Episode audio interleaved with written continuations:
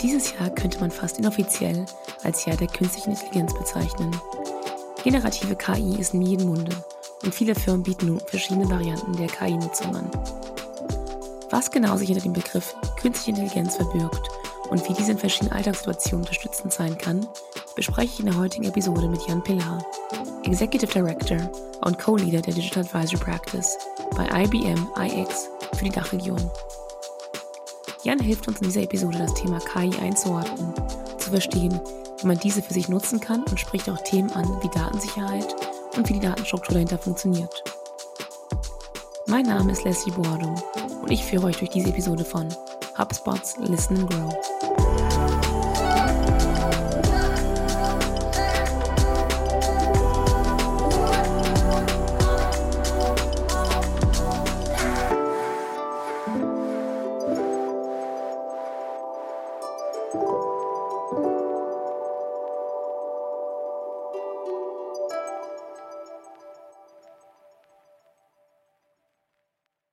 Hallo und willkommen im Listen and Grow Podcast heute. Heute spreche ich mit dem Jan Pillar, Executive Director und Co-Leader der Digital, Digital Advisory Practice im Raumdach. Super cooler Titel, Jan. Ich freue mich schon auf dich. Ich kann mir vieles drunter vorstellen. Ich habe dein LinkedIn schon durchforstet und dich wühlt. Erstmal herzlich willkommen und erzähl doch mal ein bisschen, was du machst. Ja, sehr gerne. Hallo, ich freue mich auch hier zu sein. Mein Name ist Jan Pilar. Ja, in, in der von dir gerade skizzierten Rolle kümmere ich mich vor allem um unsere Kunden in, in Dach, Deutschland, Österreich und der Schweiz und äh, gerade auch viel am Anfang der Projekte den strategischen Teil, was sollten wir eigentlich machen, weil äh, das Thema digital, digitale Transformation ist so breit, es gibt so viele Ideen, aber nicht alles ist werthaltig äh, und manchmal macht es einfach keinen Sinn, Dinge zu tun oder man sollte erstmal andere Sachen tun und da komme ich und mein Team in der Regel rein, dass wir einfach schauen, lass mal das Richtige tun. Sehr cool, ich freue mich schon richtig drauf, Jan. Ich habe viele, viele Fragen, aber wir fangen mal mit einem kleinen Icebreaker an. Gut, ich sehe dich ja gerade sitzen, aber Homeoffice oder Office Life, was magst du lieber? Beides tatsächlich. Also wir sind ja auch haben einen ziemlich ausgeprägten Agenturspirit. Da ist das total wichtig, dass wir uns auch im Team treffen, dass wir auch gemeinsam brainstormen, auch, das haben. Und das ist natürlich jetzt nach der Pandemie, will aber auch keiner mehr fünf Tage die Woche den ganzen Tag im Büro sitzen und die Mischung macht's. Ich bin tatsächlich ein paar Tage die Woche im Büro, aber ich ziehe mich auch mal zurück ins Homeoffice, wenn ich wirklich mal Deep Thinking machen will. Sehr cool, kann ich sehr gut nachvollziehen. Sommer oder Winter? Beides schön, kommt drauf an. Winter toll, wenn er richtig knackig ist mit Schnee, mit blauem Himmel, aber in Zeiten des Klimawandels wird das ja seltener. Insofern eher in letzter Zeit Sommer. Ich hoffe, die werden nicht zu heiß in Zukunft. Und letzte Frage, passt ein bisschen dazu, Berge oder Meer? Oh, das sind ja wirklich äh, schwierige Dinge. Ich liebe beides. Ich habe in den letzten Jahren wirklich die Berge nochmal entdeckt. Wir waren ein paar Mal in den Alpen, fand ich ganz toll. Äh, ist ja fast wie so ein steinernes Meer von der, von der Wucht, die das hat. Ach, kann ich gar nicht entscheiden. Beides toll. Cool, danke dir, Jan. Dann lass uns mal loslegen. Also heute geht's ja rund ums Thema AI und es ist ja bei jedem Mann, bei jeder Mann im Munde. Wir hören Generative AI in jeder Konferenz, auch wenn du eine Tech-Firma bist, in, jeder, in jedem Meeting gefühlt. Aber was es so richtig ist, können wir nicht so wirklich greifen. Kannst du vielleicht uns eine kurze und knackige Übersicht geben, was das überhaupt bedeutet? Ja, ist tatsächlich. Also die, die, die Euphorie und man könnte fast sagen, die kollektive Verzückung ist ja enorm. Und KI grundsätzlich, AI, künstliche Intelligenz, äh, der Versuch und auch der immerwährende Versuch, Maschinen beizubringen, zu lernen aus Daten und dann dazu äh, zu befähigen, selbstständig Entscheidungen zu treffen.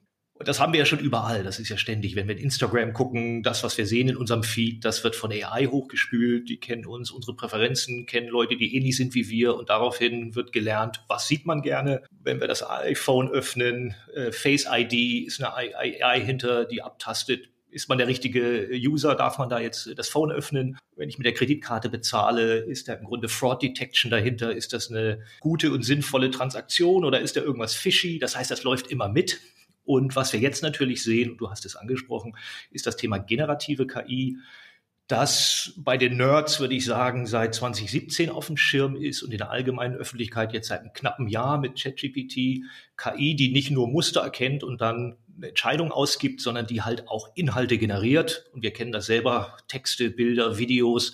Auf einmal kann die KI auch Dinge vorbringen und das begeistert natürlich und ist vielleicht in gewisser Weise auch so ein bisschen so Netscape-Moment wie damals beim Netz. Es gab ja auch schon das Internet vorher, plötzlich gibt es einen Browser, man kann surfen, das ist so der, hat das sozusagen in die breite Öffentlichkeit auch gebracht und das sehen wir jetzt auch durch ChatGPT tatsächlich auf einmal KI vom Nerd-Thema irgendwo hinter den Kulissen absolut front and center und für die Leute auch selber auszuprobieren und zu verwenden. Und äh, das ist, glaube ich, der große Unterschied zu früheren KI-Wellen. Mhm. Ja, also finde ich jetzt gerade auch spannend, wie du meintest, iPhone öffnen oder Banktransaktionen. Ich glaube, daran denkt man gar nicht, dass das alles auch AI ist. Ne? Es ist einfach, es ist gegeben, ist Teil des Lebens. Und jetzt haben wir halt nochmal einen neuen Teil davon und sind alle ein bisschen äh, gucken gespannt dahin. Also ja, bin ich gespannt, was noch alles rauskommt heute. Du hast mir im Vorgespräch ja auch erzählt, einen kleinen Sneak gegeben, es gibt einen Unterschied zwischen Using, also AI, die wir nutzen, und Building, also selber AI zu kreieren. Kannst du es ein bisschen für uns herunterbrechen? Ja, gerne. Das ist äh, tatsächlich große Entscheidung auch für, sagen wir mal, Unternehmen, in der Regel wahrscheinlich ab einer gewissen Größe, ist die Grundsatzentscheidung, nehme ich einfach ein Tool von der Stange, das wäre Use. Ich kaufe mir einfach ein Tool ein. ChatGPT wäre ein Beispiel, jeder kann das nutzen, ich nutze es einfach, Use. Oder entwickle ich auch ein eigenes Modell oder nehme Modelle und entwickle die weiter. Das sehen wir gerade in, in vielen Bereichen der Industrie, aber auch größere Unternehmen, die sagen, naja, jetzt nur Use schafft mir nicht so den Wettbewerbsvorteil Vorteil, weil Use können alle machen, dann haben alle das gleiche Tool. Kann ich nicht mit meinen eigenen Daten, mit meinem eigenen Wissen, das ich vielleicht auch als Unternehmen nur ich so habe, das im Grunde nutzen, auch mit KI und dann ist man dann schnell in dem Bereich Bild und das ist tatsächlich zu überlegen, wie kann ich die Technologie nutzen in einer Weise, die vielleicht genauso die anderen noch nicht haben. Und das kann natürlich differenzierend werden und im Idealfall steckt da auch dann, dann viel Wert drin. Sehr cool. Also ähm, wir haben ja auch bei HubSpot gibt's ja auch ähm, HubGPT, mhm. was ich stark von ausgehe, auch auf ChatGPT mit aufgebaut ist. Und das hat man immer wieder, also spannend zu hören. Und ich denke für uns User vor allem interessant, du hast jetzt gerade ein bisschen angesprochen, dass es auch verschiedene Oberflächen gibt und dass deswegen dieses Nerd-Thema quasi zum Thema für jedermann geworden ist. Das hat ja auch ein bisschen mit der, mit der Experience, also wie man das Ganze auch nutzen kann, zu tun. Hat, hat sich das jetzt auf einmal so schnell gewandelt und deswegen sind wir so da drin? Oder wo kommt das jetzt her, dass es auf einmal so, dass dieser Use Case für uns so greifbar nah ist? Ja, gutes Thema. Ich glaube wirklich, dass es in dem Sinne ein Experience-Thema ist, also im Sinne Kundenerlebnis und auch eine Frage der Zugänglichkeit weil auch GPT gab es schon über zwei Jahre, war verfügbar, konnte man nutzen, hat kein Mensch interessiert, außer den Nerds, die wussten, dass es das gibt. Und erst als man Chat-Interface dran gebaut hat und gesagt hat, jetzt kann jeder das ausprobieren, übers Internet einfach direkte Fragen ans Modell stellen, ist das explodiert und die, die Zahlen gerade am Anfang waren ja Wahnsinn. Das war ja das am schnellsten wachsende äh, Consumer Product jemals, also 100 Millionen Nutzer in einem ganz kurzen Zeitraum, wie keine digitaler Service vorher. Und das war ganz klar ein Zugangsthema. Wenn man die Barrieren runterschraubt, wenn man es wirklich sehr, sehr barrierefrei macht, dann werden solche Technologien auch stark genutzt. Und das war in gewisser Weise, glaube ich, auch so ein, so ein ja, Erweckungs- und Eureka-Moment für viele Leute, die zum ersten Mal auch ganz direkt ausprobieren konnten. Egal, ob Gedicht für meine Oma schreiben, Kochrezept, Tipps für den nächsten Strandurlaub. Wahnsinn. Da kriege ich im Grunde Antworten, die ich so vorher durch eine Suchmaschine oder durch andere Sachen einfach auch nicht bekommen konnte. Ja, es ist so wahr. Also ich weiß nur, als es gerade, also wie du sagst, es gibt ja AI schon etwas länger. Ich habe damals auch ähm, ein bisschen Coden gelernt, also war schon ein bisschen da drin, aber nicht gar nicht so tief drin wie die wahrhaftigen Nerds, die das wirklich aufbauen und kennen. Und auf einmal war es bei jedem, ne, jeder darüber gesprochen. Also ob es jetzt Freunde sind, die Anwälte sind und sonst nicht so digital unterwegs sind wie vielleicht wie Leute im Tech die waren auf einmal auf ChatGPT drauf oder ob es jetzt ein jüngeres Geschwisterkind ist, das Hausaufgaben machen muss, die waren auf ChatGPT drauf. Es gab auf einmal so viele Nutzungen dafür oder Tipps, wie man Urlaub planen kann, finde ich auch sehr spannend, was das alles so macht. Wie kann ich mir denn vorstellen oder wie können wir uns als Hörer denn vorstellen, wo diese ganzen Daten überhaupt herkommen? Also woher weiß ChatGPT überhaupt so viel? Ja, ja, tatsächlich weiß ChatGPT ist extrem viel, aber am Ende auch eigentlich nichts, weil, weil die Idee ist, ich, äh, ChatGPT, keiner weiß genau, auf welchen Daten Daten es trainiert ist. Das ist ja auch ein privates System von OpenAI, die nicht veröffentlicht haben, auf welchen Trainingsdaten genau zurückgegriffen wurde, was auch tatsächlich problematisch ist, weil das natürlich auch, kommen wir vielleicht noch drauf, beim Thema Copyright und so noch teilweise ungeklärt ist. Ähm, da laufen ja jetzt auch mehrere Gerichtsverfahren, wo andere Firmen sich beschweren und sagen, hier, das ist ja eindeutig, dass ihr meine Daten genutzt habt, um euer Modell zu trainieren. Ihr verdient jetzt Geld mit diesem Modell und äh, ich kriege nichts davon ab. Das kann so nicht sein. Und entsprechend ist das auch noch ungeklärt. Und je nachdem, wie diese Prozesse auch ausgehen werden, werden wir sicherlich auch noch eine Verschiebung in der Landschaft sehen, weil wenn das wirklich als problematisch erkannt wird, dann ändern sich hier und da auch einfach die Geschäftsmodelle nochmal. Aber am Ende geht man davon aus, dass GPT trainiert wurde auf, es gibt so typische Datensätze, die man ähm, auch nimmt im Machine Learning zu ganz verschiedenen Bereichen. Das sind so frei verfügbare Bibliotheken und vor allem im Grunde auf dem gesamten Internet. Also man scrapt einfach Wikipedia, die ganzen News-Sites und so weiter, rattert das einmal da ein, hat einen riesen Trainingsfundus. Und was GPT dann macht, ist am Ende versteht eigentlich nicht wirklich, was die Anfrage ist jetzt im tieferen Sinne, sondern gibt statistisch aus, was wäre wahrscheinlich am wahrscheinlichsten das nächste sinnvolle Wort, zum Beispiel bei einem Text. Und da es aber so viele vergleichbare Texte gesehen hat, zum Beispiel Thema Reiseplanung, so viele im Internet, so viele verschiedene Reisepläne, ist es tatsächlich in der Lage, auch für bestimmte Orte oder Regionen einfach zu sagen, normalerweise kommt jetzt nach Côte d'Azur, kommt XYZ und kann insofern einfach die, die Texte fortschreiben. Und man sieht das ja tatsächlich im Interface, wenn man das quasi händisch über, über ChatGPT benutzt und nicht über eine API, dann sieht man ja sozusagen auch, wie das Modell ausgibt, nach und nach die Worte, also wirklich diesen Text produziert. Und das ist im Grunde eine, basiert auf Wahrscheinlichkeitsrechnung und Statistik. Was ist das beste nächste Wort? Und erstaunlicherweise kommen da extrem, für uns Menschen extrem sinnreiche Texte raus. Und wir denken, wow, der hat ja genau verstanden. Das System hat genau verstanden, was ich will. Tatsächlich ist das wirkliche Verständnis, worum es da geht, extrem gering, aber in der Lage, das sozusagen Wort für Wort einfach sinnvoll abzubilden. Hm. Auf einmal macht es doch Sinn, dass wir alle Statistik in der Schule und der Uni gemacht haben. wenn wir es alles so verstehen würden, wie das System natürlich. Jetzt hast du gesagt, wenn man ChatGPT einfach so nutzt versus mit einer API und einer Oberfläche. Es geht ja so ein bisschen in die Richtung Use, was sagt das einige Unternehmen bauen einfach oben drauf.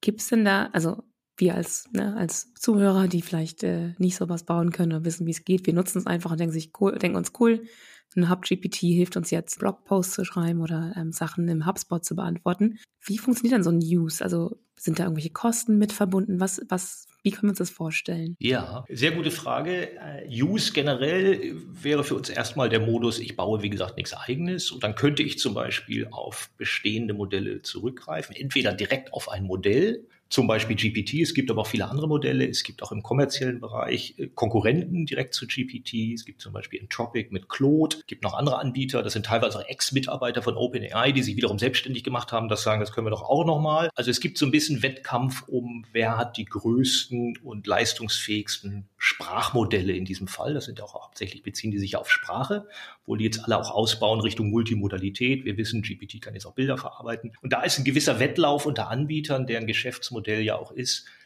wir trainieren und betreiben riesige Modelle und stellen Zugriff auf diese Modelle zur Verfügung gegen Bezahlung. Jetzt hat man oft als Privatperson das Gefühl, das kostet ja alles nichts. Da kann ich ja mich einfach einloggen oder mir die App runterladen und kann den ganzen Tag drauf rumspielen. Das kostet natürlich extrem viel. Das wird nur nicht direkt weitergereicht. Und die Refinanzierung dieser Anbieter läuft dann eben über die Geschäftskunden, die dafür schon relativ viel bezahlen. Und die Bezahlung läuft pro Anfrage und wird berechnet auf Basis von sogenannten Tokens. Das sind sozusagen wie, so muss man sich vorstellen, wie Silben. Also wenn ich Sprache da eingebe und auch verarbeite und ausgebe, wird das runtergebrochen in Tokens und im Grunde die Kosten laufen pro Token. Und je komplexer meine Anfrage ist, je mehr Worte ich quasi reingebe und je mehr ich auch rauskriege oder raushaben will, umso teurer wird es. Und dann kostet jede Anfrage zwischen wenigen und ein paar mehr Cent. Und dann kann man sich aber vorstellen, wenn da Millionen von Leuten drauf arbeiten oder in so einem sagen wir, großen globalen Unternehmen, da sind vielleicht 200.000 Mitarbeiter, die das im internen Wissensmanagement nutzen, da kommen schon richtige Rechnungen zusammen. Also das ist auch Big Business. Das heißt, das ist so der eine Teil, kommerzielle Anbieter, die das bereitstellen. Und auf der anderen Seite haben wir eine riesige und auch wachsende Open Source Bewegung, die im Grunde Modelle frei zur Verfügung stellen. Viele von den Modellen darf man auch kommerziell nutzen, nicht alle, manche sind für Forschungszwecke. Eins der, der ganz relevanten Modelle zum Beispiel ist aktuell Lama 2. Das ist von Meta, also Facebook Meta. Die hatten auch mal ein Lama 1, das war eigentlich ihr eigenes Modell. Das ist dann geleakt. Im Grunde Plötzlich war es in der Welt und Leute haben damit gebaut und Meta konnte das nicht zurückdrehen und hat sich dann entschieden, okay, jetzt Lama 2, der Nachfolger, den machen wir von vornherein als Open Source zugänglich. Und was das heißt, ich habe ein sehr, sehr leistungsfähiges Modell, was sehr viel von dem, was GPT kann, auch. Das kann ich einfach nehmen, nutzen, damit eine Applikation bauen, da drauf irgendwas bauen, das anschließen an meine Systeme und muss außer dem Hosting für das Modell, für die Anfragen dann eigentlich nichts mehr zahlen, ich habe natürlich immer noch Kosten, das sind die reinen Compute-Kosten, also die Rechenleistung, um das Modell zu betreiben. Aber ich bezahle eben nicht einem Anbieter pro Anfrage, pro Token Betrag X. Und das ist tatsächlich jetzt, wenn ich sage Use, kann ich diese Modelle sozusagen einfach anzapfen. Wir sehen auch ganz viele Startups jetzt, die einfach sagen, du, ich baue im Grunde für eine ganz spezifische Fragestellung auf Basis einer dieser großen Modelle zum Beispiel einen guten Workflow. Also ein Content-Marketeer, der hat üblicherweise vier, fünf Schritte, die er machen will, eine Ideenfindung für seinen Text. Dann muss er da den Text erstmal runterbrechen in eine Gliederung, dann muss er den Text schreiben lassen, dann will er den Text noch mit Metatext versehen, SEO optimieren. Warum bauen wir nicht einfach ein gutes Interface und einen Workflow? schließen das sozusagen an GPT oder Lama 2 oder andere Modelle an und dann haben wir ein Geschäftsmodell, weil dafür würden Leute sicherlich bezahlen. Das ist auch ganz viel der, der Geschäftsmodelle, die wir jetzt sehen. So, wir hören ja jede Woche kommen neue AI-Firmen. Die wenigsten davon haben jetzt eigene Modelle, weil so ein, Aufbau und Training von so einem großen Modell ist auch extrem teuer. Also man geht davon aus, dass GPT-4 ungefähr 500 Millionen US-Dollar gekostet hat für das Training. Das hat man jetzt, das ist das Asset. Aber jetzt kann ich quasi als Firma, auch als kleine Firma, damit natürlich entweder das für meine internen Zwecke anzapfen oder kann dann Geschäftsmodell drauf aufbauen. Und da passiert extrem viel. Das wäre so diese ganze Use-Geschichte. Und da sieht man, das ist aber auch vielschichtig. Von ich nutze das einfach um eine Anfrage da rein zu chatten, versus ich baue da vielleicht sogar ein Modell auf, wie ihr das ja auch gemacht habt mit HubGPT. Das ist ja genau das. Also ihr mhm. schließt im Grunde ein System an und ermöglicht den Kunden zum Beispiel rund um, schlag mir mal Leads vor, die jetzt besonders angesprochen werden sollten, schreib mir vielleicht mal die Mail vor oder zumindest die Subject Line, die gut passen würde. Und so ist das natürlich extrem gut und auch einfach für viele Firmen, sozusagen tolle neue Services bereitzustellen, ohne selber eigentlich tief in KI, Training, Model-Hosting reingehen zu müssen. Man kann das im Grunde anzapfen. Mhm. Ja, ich meine, äh, super cool und super spannend zu hören, weil ich glaube, wir denken uns immer so, ach, das ist ja super umsonst. Also ob jetzt im privaten Bereich man denkt, okay, ich fliege jetzt zum Beispiel, ich fliege eine Woche nach New York. Ich möchte gerne die wichtigsten Sachen kennenlernen. Sagt er, gibt es dir eine Sache, sagst okay, cool, was kann ich in diesen Bereichen machen? Welche Museen gibt's? Welches Restaurant? Also fragst du immer mehr und mehr nach. Und du denkst dir halt, super, es wird immer spezifischer, aber eigentlich stellst du ja Anfragen, die natürlich Geld kosten. Ich glaube, das ist dem Endnutzer überhaupt nicht nicht so bewusst. Ja, und vielleicht da kurz ein äh, als Ergänzung. Es ist ja nicht nur Geld. Das in diesem Falle ist ja toll. Das bezahlt halt OpenAI. Man geht davon aus, OpenAI gibt ungefähr 700.000 äh, Dollar pro Monat aus, um das Ding zu betreiben für die Nutzer, die das halt for free nutzen können und kassiert auf der anderen Seite bei den Pro-Nutzern und den Firmen. Aber das hat natürlich auch einen riesen ökologischen Footprint. Das darf man sich auch nicht. Also am Ende ist ja ein Teil, warum muss man bezahlen? Warum ist das so teuer? Ist Energie. Wir wissen alle, Energie wird immer teurer. Und das ist extrem rechenintensiv intensiv. Und tatsächlich ist so eine Anfrage, es gibt jetzt auch schon, schon fast als moralischer Imperativ, bitte dich bei allen Anfragen, also nicht von, von den Modellanbietern, aber so insgesamt in der Diskussion, vielleicht sollte man nicht bei allen banalen Sachen so ein Modell fragen, sondern einfach nochmal googeln, weil der Stromverbrauch und der Energiefootprint von einer Google-Anfrage ist viel, viel geringer, als wenn man das durch so ein Modell laufen lässt. Und das ist schon ziemlich heftig auch. Und da ist auch die Frage, da gibt es auch schon eine Überlegung, verhagelt uns der AI-Boom, so toll er ist und so toll er uns auch neue Möglichkeiten eröffnet und neue Wertschöpfungsmodelle, verhagelt er uns auf der anderen Seite eigentlich den Kampf gegen den Klimawandel, weil das ist wirklich energiehungrig. Mhm. Ja, und äh, wie gesagt, man nutzt es ja, also man nutzt es für alles Mögliche. Und da gibt es natürlich auch Fragen wie, wenn man es nutzt für eine Doktorarbeit oder eine Masterarbeit, was man auch man für einen Abschluss schreiben will oder eine Hausarbeit in der, in der Schule, inwiefern das okay ist. Also ich denke, es kommt darauf an, wenn Kinder das nutzen zum Lernen, ist es ja ein spannender Use Case und hilft ihnen ja auch voranzukommen. Wenn man jetzt eine Doktorarbeit damit schreibt, ist die Frage halt, okay, ist das alles in Ordnung so? Ist da ein Plagiat mit drin? Ne? Das war ja auch ein großes Thema jetzt in Deutschland vor ein paar Jahren, zu guten Gründen wahrscheinlich auch. Da mal die Frage, gibt es denn bestimmte Regularien im AI, also ob jetzt im Use Case für uns als Nutzer oder auch einfach für Unternehmen, dass wir wissen, okay, es ist alles doch irgendwie sicher, die Daten, die da rein und rausfließen, dass wir uns irgendwie nicht Sorgen machen, nicht allzu große Sorgen machen müssen. Ja, sehr gute Frage. Nach dem Thema Sicherheit und, und Regularien muss man, glaube ich, ein bisschen unterscheiden. Einmal Regularik und auf der anderen Seite Sicherheit kurz auf die Sicherheit. Das ist ein Riesenthema, auch gerade für viele Unternehmen, weil wenn ich einfach normalerweise jetzt zum Beispiel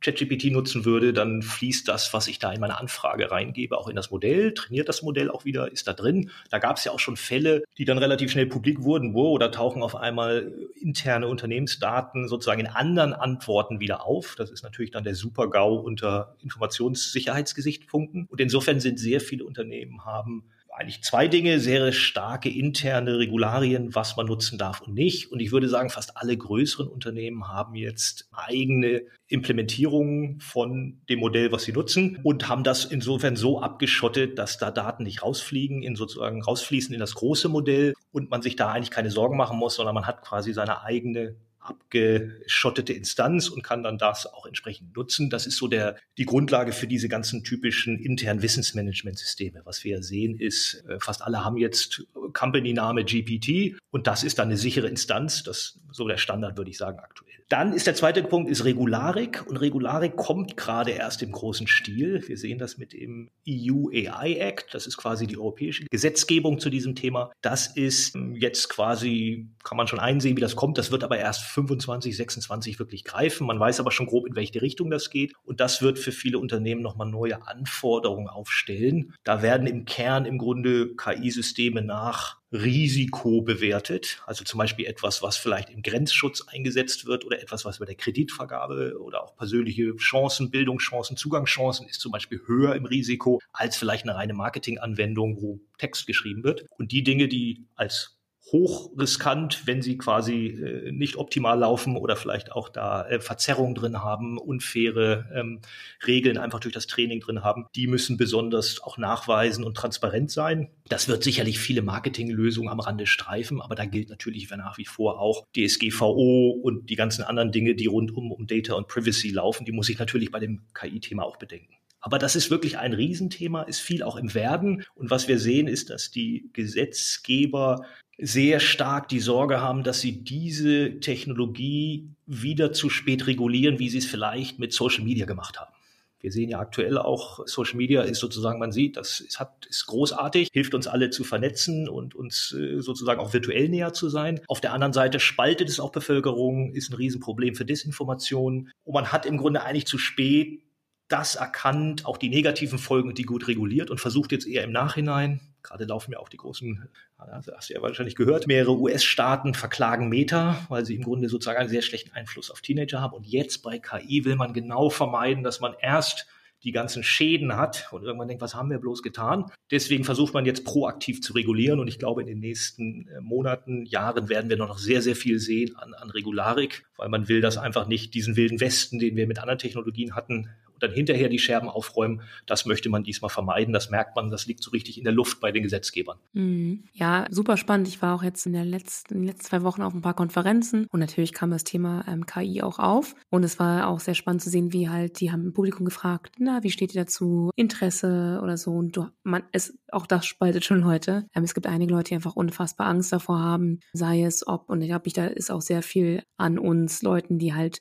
KI nutzen oder KI ähm, erstellen, daran auch zu zeigen, hey, ihr braucht keine Angst haben, weil das und das ist ähm, halt, äh, sind die Regularien und daran arbeiten wir. Und auch diese Angst nehmen, dass es bedeutet, dass Sachen weggenommen werden. Also wie du sagtest, ne, das ist ein Programm, das durch Statistik Sachen zusammentut und einen Text zusammentut, der für uns Sinn macht, was schön ist. Aber es ist halt natürlich kein Mensch. Ne? Also er nimmt, übernimmt nicht einfach unser Denken für uns. Und ich glaube, da ist auch sehr, sehr viel Bildungsarbeit, die vielleicht auch im Social-Media-Bereich oder generell Internetnutzung, Desinformation ein bisschen später passiert ist, als sie passieren hätte sollen. Wo wir sagen können, okay, wir können ein bisschen früher dran da angreifen.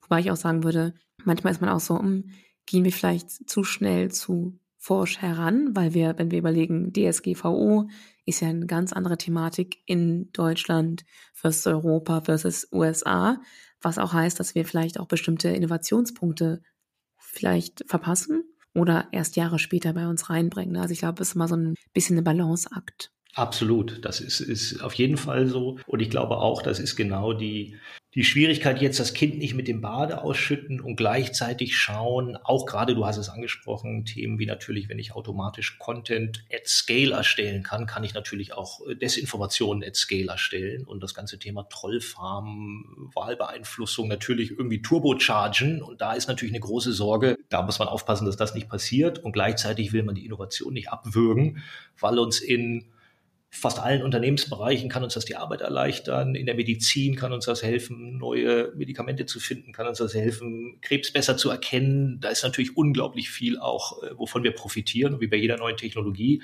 ist die Entwicklung dermaßen rasant, dass, ja, das glaube ich jedes Mal so ein Balanceakt ist. Also wo grenzt man ein bisschen ein und, und, und drückt vielleicht auch mal auf die Bremse und wo wirkt man aber dann auch vielleicht den Fortschritt ab. Mhm.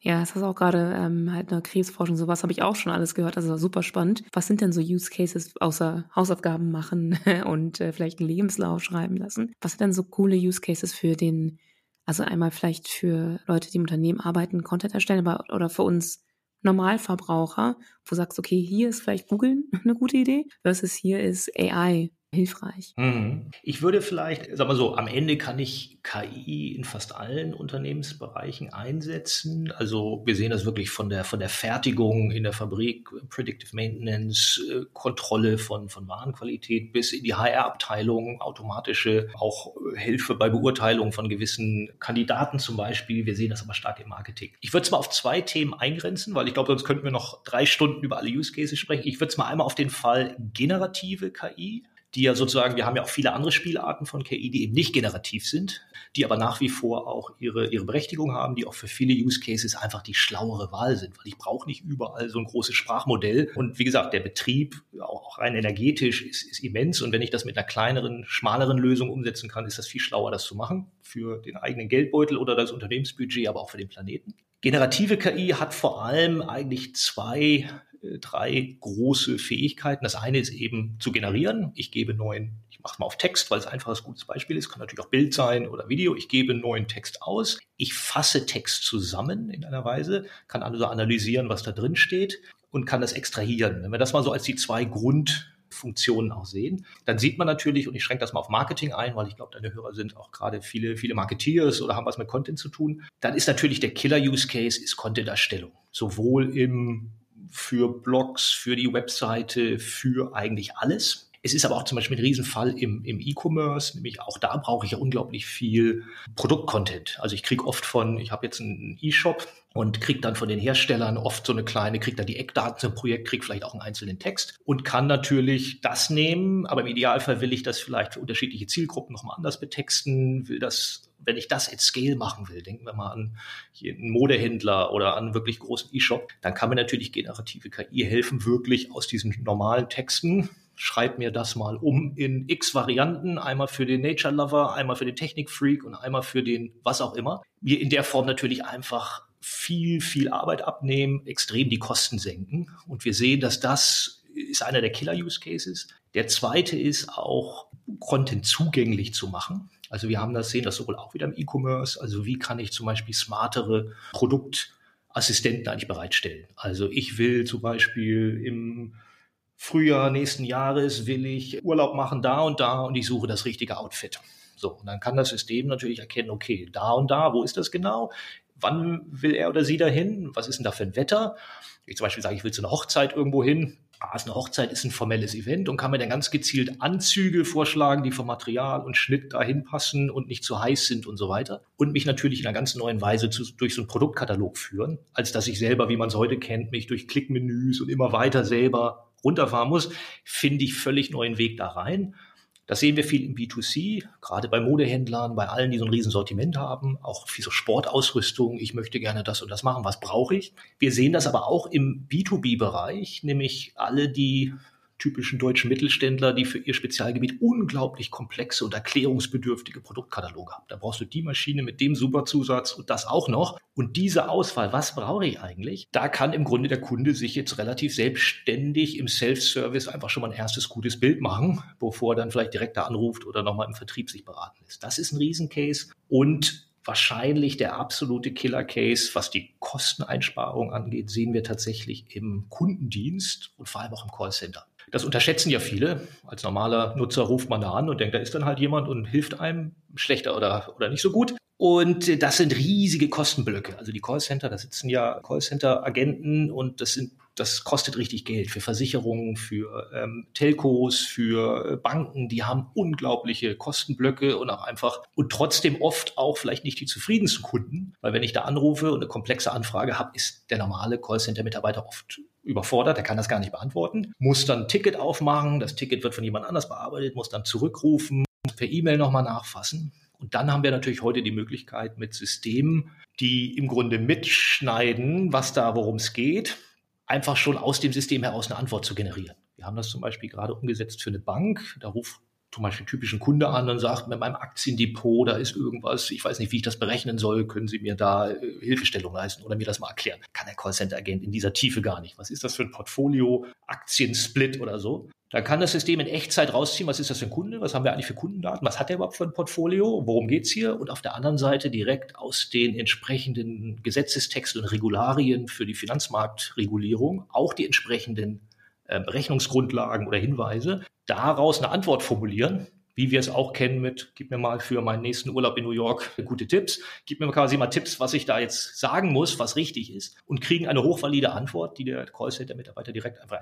vorlesen muss. Er ist entlastet, er hat nicht den Stress, er sagt, weiß ich nicht, das Unternehmen ist entlastet, das geht nicht über mehrere Stufen, der Kunde ist happy, weil er sagt, super, ich habe sofort eine tolle Antwort gekriegt.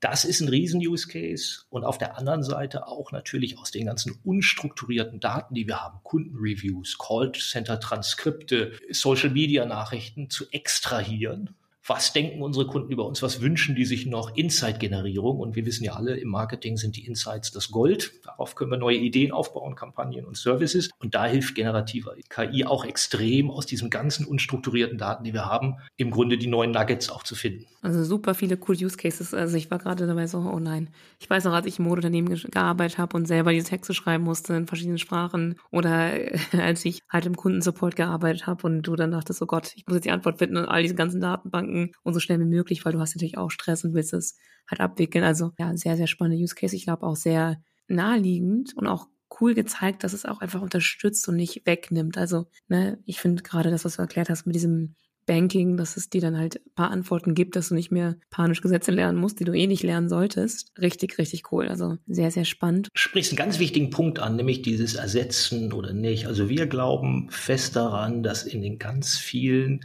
es wird sicherlich auch sag mal, gewisse Tätigkeiten geben, die werden voll automatisiert werden. So, ob das jetzt unbedingt KI ist oder jetzt generative KI da der letzte Sargnagel für gewisse Jobs sind, die über früher oder später sozusagen äh, verschwinden werden.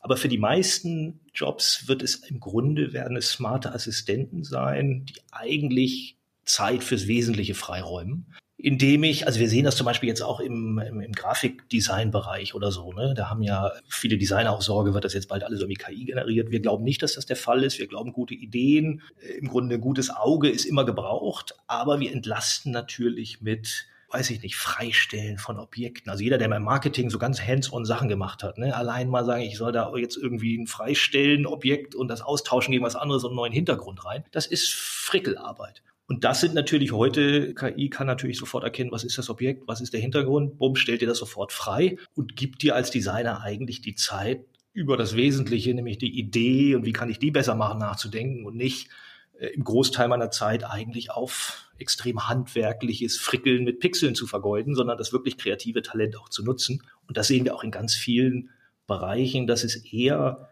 wirklich eine Augmentierung der Menschen ist als ein Ersetzen. Man wird sicherlich pro gucken müssen, was fällt wirklich weg und was. Aber es wird nicht, glauben wir, im großen Stil jetzt alles automatisiert werden. Und auch wenn wir gucken, wir machen zum Beispiel auch viel Content in unserem eigenen Marketing.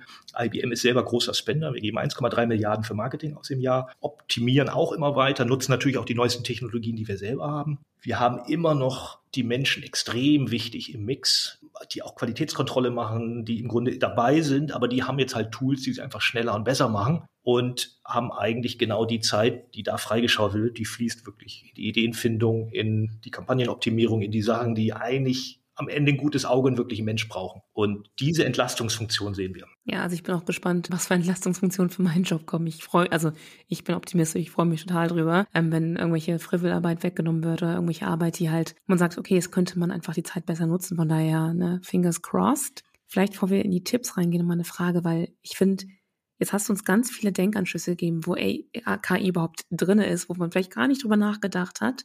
Wo glaubst du denn, sind wir gerade auf unserer KI-Reise generell? Also gibt es da noch sehr, sehr viel, was sich entwickelt oder ähm, sind wir jetzt schon so halbwegs durch und arbeiten jetzt ein bisschen nur noch an User Interfaces? Oder ähm, was meinst du? Also schwer zu sagen. Ich glaube, wir sind auf keinen Fall durch. Also es ist ja auch die Frage, wo fängt man an? Also Machine Learning ging so in den 50er Jahren des 19. Jahrhunderts los. Also das ist jetzt, sag mal so, der Overnight Success, sagt man ja oft, ne? auch bei Musik, äh, dass plötzlich sind sie da. Nee, die haben schon 20 Jahre geprobt. Wir haben sie nur jetzt quasi zum ersten Mal gehört. Das gilt natürlich auch. Also GPT steht auf den Schultern von Giganten und das reicht zurück bis in die 50er Jahre. Das heißt, das ist 70 Jahre in the making, um das zu machen, was wir jetzt, wo wir denken, wow, das ist ja wirklich irre, dass das geht. Es gibt keinen Grund zu glauben, dass die Entwicklung jetzt äh, irgendwie stark abflacht. Ich glaube, wenn man guckt, wo stehen wir, ist je nachdem, wie man das sieht. Also es gibt verschiedene äh, Perspektiven. Eine ist zum Beispiel technisch. Wo geht das hin? Also zum Beispiel die großen Modellanbieter gehen stark davon aus aktuell, dass sie ihre Modelle immer noch größer machen. Und dann können die immer noch mehr und vielleicht als ultimatives Ziel irgendwann die AGI, die Artificial General Intelligence, die halt wirklich dann alles kann und die dann sozusagen dem menschlichen Denken in seiner Gesamtheit vielleicht auch schon nahe kommt. Das ist so ein Gedanke, können wir das so hoch skalieren, dass es tatsächlich irgendwann einfach noch mehr kann, noch mehr kann. Dann gibt es auf der anderen Seite aber auch Bestrebungen, das glauben wir zum Beispiel stark von IBM, dass zum Beispiel im Unternehmenskontext eigentlich man auch stärker wieder auf kleinere Modelle gehen wird, die ganz spezifisch eine Aufgabenstellung lösen. Weil wenn ich so ein großes Modell habe, kann man äh, ein bisschen übertragen gesprochen auch sagen, das hat dann halt einen Doktortitel in jeder Disziplin, die ich mir vorstellen kann. Doktor in Psychologie, in Informatik, in Biologie und so weiter, kann jede Frage beantworten. Ich brauche für mein Problem aber vielleicht nur einen Doktor im Engineering, weil das ist eine Engineering-Frage. Das heißt, dann müsste ich eigentlich ein kleineres Modell nehmen, was im Grunde genau dieses Wissen hat, weil das natürlich genau unter Kosten- und Energiegesichtspunkten dann wieder eine Rolle spielt, wenn ich jedes Mal Riesenmodelle nutze und anzapfe, statt das runterzubrechen auf das Wissen, was ich wirklich brauche, um meinen Use Case zu lösen. Das heißt, das ist so eine andere Schiene. Wie kriege ich eigentlich sozusagen die Kosten und auch den Energieverbrauch, auch unter ökologischen Gesichtspunkten, eigentlich auf ein verträgliches Maß reduziert? Daran arbeiten natürlich auch die großen Modellhersteller, die sagen, wir müssen das auch energieeffizienter machen, wenn wir es immer größer skaliert. Irgendwann kannst du das gar nicht mehr in Rechenzentren sinnvoll betreiben. Also die kannst du gar nicht mehr kühlen, äh, um das sinnvoll zu machen. Das heißt, ich glaube, es gibt ganz unterschiedliche Betrachtungsweisen. Ich würde aber zusammenfassend sagen, wir sind auf gar keinen Fall am Ende. Und ich glaube, dass jetzt der Hype, den wir haben, das ist ja auch nicht der erste. Wir hatten sozusagen 2013, 14, 15 schon mal so einen ersten Hype. Man erinnert sich, da gab es dann von Google DeepMind, die haben halt damals diesen besten Go-Spieler der Welt geschlagen. Das war so, wow, KI schlägt jetzt im Grunde in einem sehr, sehr menschlichen und sehr abstrakten Spiel, schlägt die Maschine den Mensch das war schon mal so ein erstes Ding. Da haben auch alle Unternehmen haben da richtig Kohle reingepumpt. Dann war es wieder ein bisschen ruhiger, hat sich irgendwie alles nicht so ganz bewahrheitet, dass es sofort alles super läuft. Jetzt kommt der nächste Hype und ich glaube, das wird auch ein bisschen es gibt ja sehr schön von den Analysten so Hype-Cycle-Modelle. Irgendwie alle sind total begeistert, da denken sie, das klappt überhaupt nicht und irgendwann kommt es dann auf normal Null. Und das wird sicherlich in so einer Wellenform ansteigend sich über die nächsten 100 Jahre oder mehr sicherlich noch stark, stark weiterentwickeln. Und ich bin selber auch total gespannt, was wir in wir, kurzfristig in ein, zwei Jahren sehen, weil die Entwicklung jetzt um generative KI ist ja so irre, also wie schnell da neue Fähigkeiten auch dazukommen.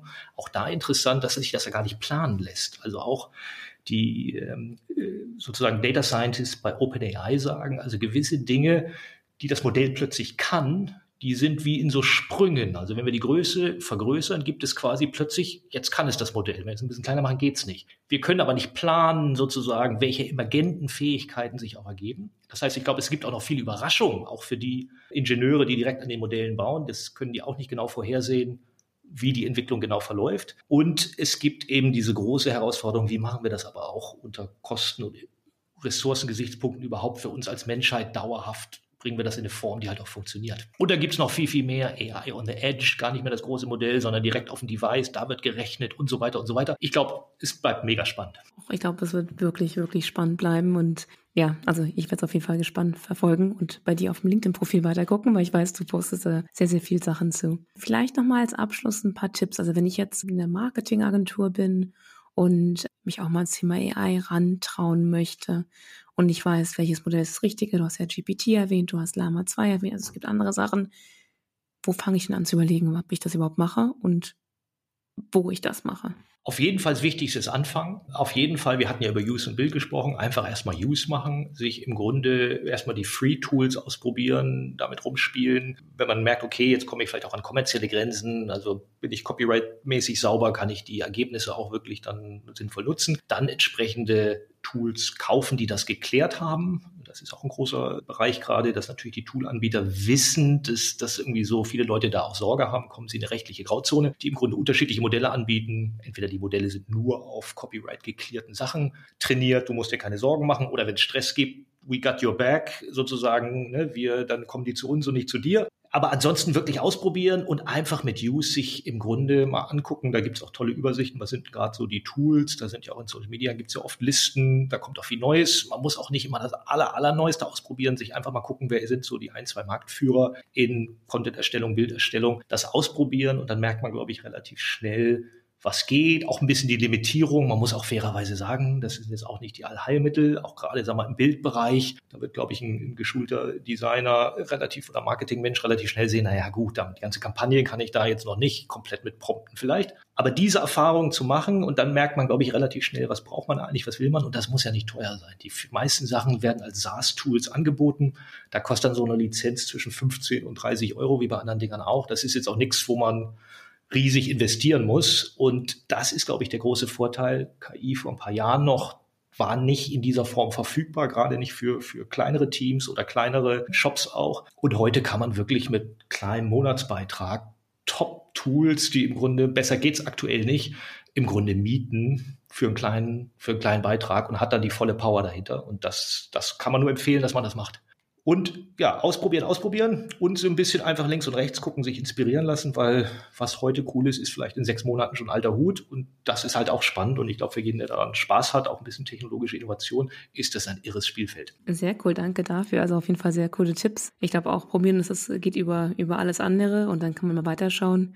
Wahrscheinlich die anfängliche Angst erstmal stehen lassen und sagen, hey, das passt schon. Und dann einfach gucken, ne? Ich glaube, wir, wir lernen ja alle gemeinsam gerade mit dem Thema KI. Wir lernen, was ist richtig, was ist falsch, wie funktioniert das. Von daher, glaube ich, gibt es da gemeinsam eine gute Lernkurve. Der simpelste Tipp ist wahrscheinlich auch ein bisschen warten, bis die Tools, die man sowieso schon hat, das eigentlich out of the box mitbringen. Wir werden das jetzt sehen. Im November ist angekündigt, in der nächsten Microsoft Office Edition ist im Grunde GPT im Hintergrund dabei. Dann habe ich das in Word, in Excel, in PowerPoint, kann ich meine PowerPoints prompten, kann ich meine Texte wie mit GPT wahrscheinlich in Word schreiben. Dann ist es dabei und die Erwartung ist natürlich auch ein bisschen das ähnlich, wie man heute nicht mehr erwähnt, dass Word eine Autokorrektur hat. Wow, wird es in kurzer Zeit wahrscheinlich so sein, na klar ist da KI drin, bei dir nicht oder was. Und diese relativ schnelle Adoption in, in Standardsoftware, die macht es natürlich noch einfacher. Da muss ich gar nichts machen. Da muss ich einfach nur Office, also Microsoft angekündigt, es kostet ein ganz bisschen extra, aber das sind auch keine großen Summen und dafür habe ich, also alleine für alle, die öfter mal Excel nutzen, also wenn man anfangen kann, Pivot-Tabellen oder komplexe Sachen einfach zu prompten, mach mir mal bitte Folgendes. Game Changer für alle, die da nicht die Excel-Cracks sind. Und das wird einfach eingebaut sein. Also einfach ein bisschen abwarten, dann kommt das, ob man will oder nicht, sowieso zu einem ins Büro. Super, wenn man nicht mehr selber Makros bauen muss, bin ich auch glücklich. was Schönes. Cool, Jan, danke dir für die ganzen Insights. Also super spannend. Ich glaube, ich könnte echt nochmal sehr viel länger drüber reden und nochmal ins ganze ähm, Bildthema gehen. Vielleicht machen wir das nochmal. Sehr gerne, jederzeit. Wie gesagt, wir haben total Bock auf das Thema, machen viel, lernen auch selber immer dazu mit Kunden, mit Projekten, die wir machen und äh, jederzeit gerne wieder. Cool, dann verabreden wir uns doch einfach für eine Folge, hm, ich würde sagen neun Jahr, weil das Jahr ist jetzt so gut wie vorbei. Du bist kurz vom Urlaub, ich bin kurz vom Urlaub und machen mal eine Bildfolge. Aber ich fand die jetzt super, super spannend. Danke für die Insights. Ich verlinke dein LinkedIn-Profil auch in die Show Notes, damit Leute dann auch dir folgen können. Jan hat da sehr, sehr viel coolen Content, den er auch teilt. Also kann man sich auch mal weiterbilden, was Neues lernen von. Super. Hat ganz viel Spaß gemacht. Ich freue mich schon aufs nächste Mal und bis dahin. bis dahin, danke.